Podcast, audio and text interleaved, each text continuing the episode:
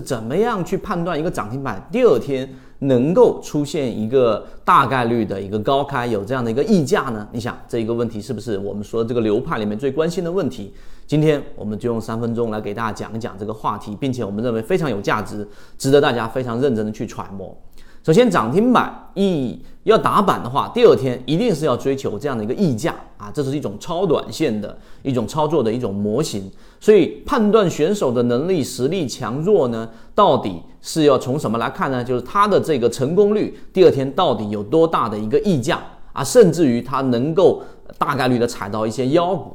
这个是我们判断普通选手和一般选手的一个差异。那普通选手肯定是胡乱操作，但是在这一个模型当中，其实有很多的科学依据的。那今天我们就把这个可能在游资界里面可能才会存在的口耳相传的内容，今天我们在圈子当中共享给大家。首先第一个。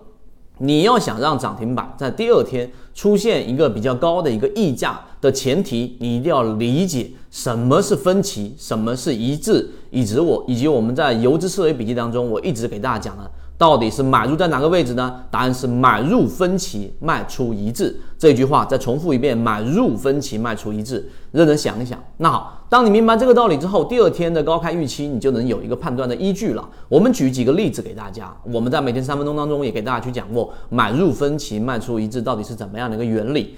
想让第二天高开有几种？第一啊，就是我们所说的排版。如果你在去想做扫板的情况之下，一般情况都是开盘九点半左右的时候啊，到十点半之前，或者是两点半收盘之前的半个小时，这个过程当中去做这样的一个排版。这个排版过程当中，举个例子啊，我们以十档为这样的一个啊成交来说，如果它已经封板了。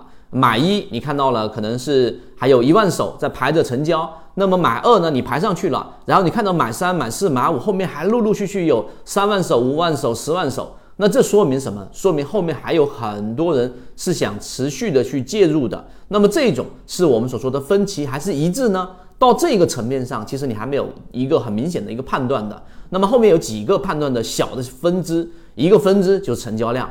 如果在这个情况之下，哎，买一的一万手很快被成交掉了，记住是成交掉了，不是撤掉了。如果是撤掉的话，举个例子，你在买二的时候看到买一已经在陆续的撤单，或者你在买三的时候看到买一一下子一万手消失了，然后你看成交明细里面并没有成交，那这里面就是我们所说的一种手法。那么这种情况之下叫做对倒，那么你要及时的撤单啊，避免去破板或者烂板。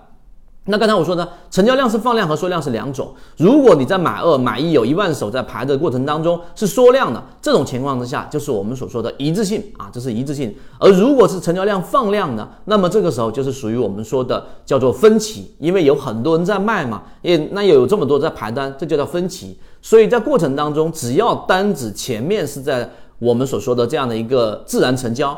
而后面的单子也是在陆陆续续的去成交，没有大幅的撤单，那说明第二天第二天的高开预期是非常强的，第二天会有高开的一个预价，这个冲高的溢价甚至会复制一个涨停板，这是第一个技巧啊，是不是很有收获？第二个，我们说一说在交易过程当中还有的就是刚才我们一直围绕的，你就一直围绕的分歧跟一致性。那么我们说首板和二板和三板成功率也不一样。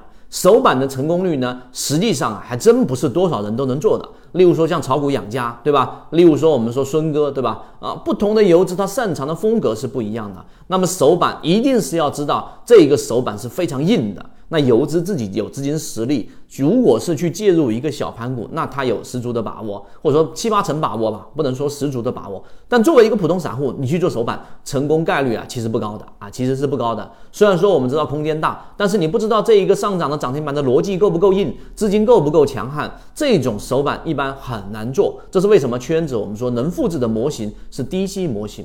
当然，二板的成功率呢，相比来说，比首板的风险实际上更大。为什么呢？因为二板是最容易产生我们所说的这样的一个啊风险的一个区域。因为二板过程当中，首板的很多获利筹码都会在早上进行抛售，那这种情况之下，很大概率会形成烂板，这是二板，所以成功率会更低。第三个就是三板，三板成妖，所以三板成功率反而比一板跟二板的这个成功率更高。所以我们知道打板的选手当中，很多是从三板这一种阶段去做介入的，因为三板一旦是去形成了这样的一个上涨，而且上涨三个涨停板过程当中，记住成交量是放量缩量，放量缩量，放量缩量，这个过程当中才是我们说明显的一种分歧，有我们说的承接力。